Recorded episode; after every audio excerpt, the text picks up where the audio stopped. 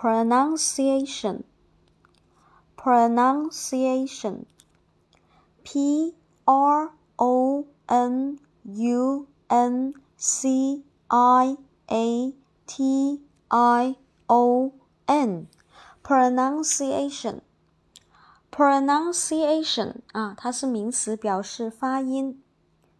p r o n u n c i a t i o n pronunciation pronunciation 啊，名词，发音。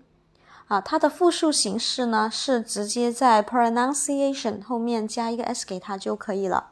啊，这么长的一个单词一样可以秒记啊。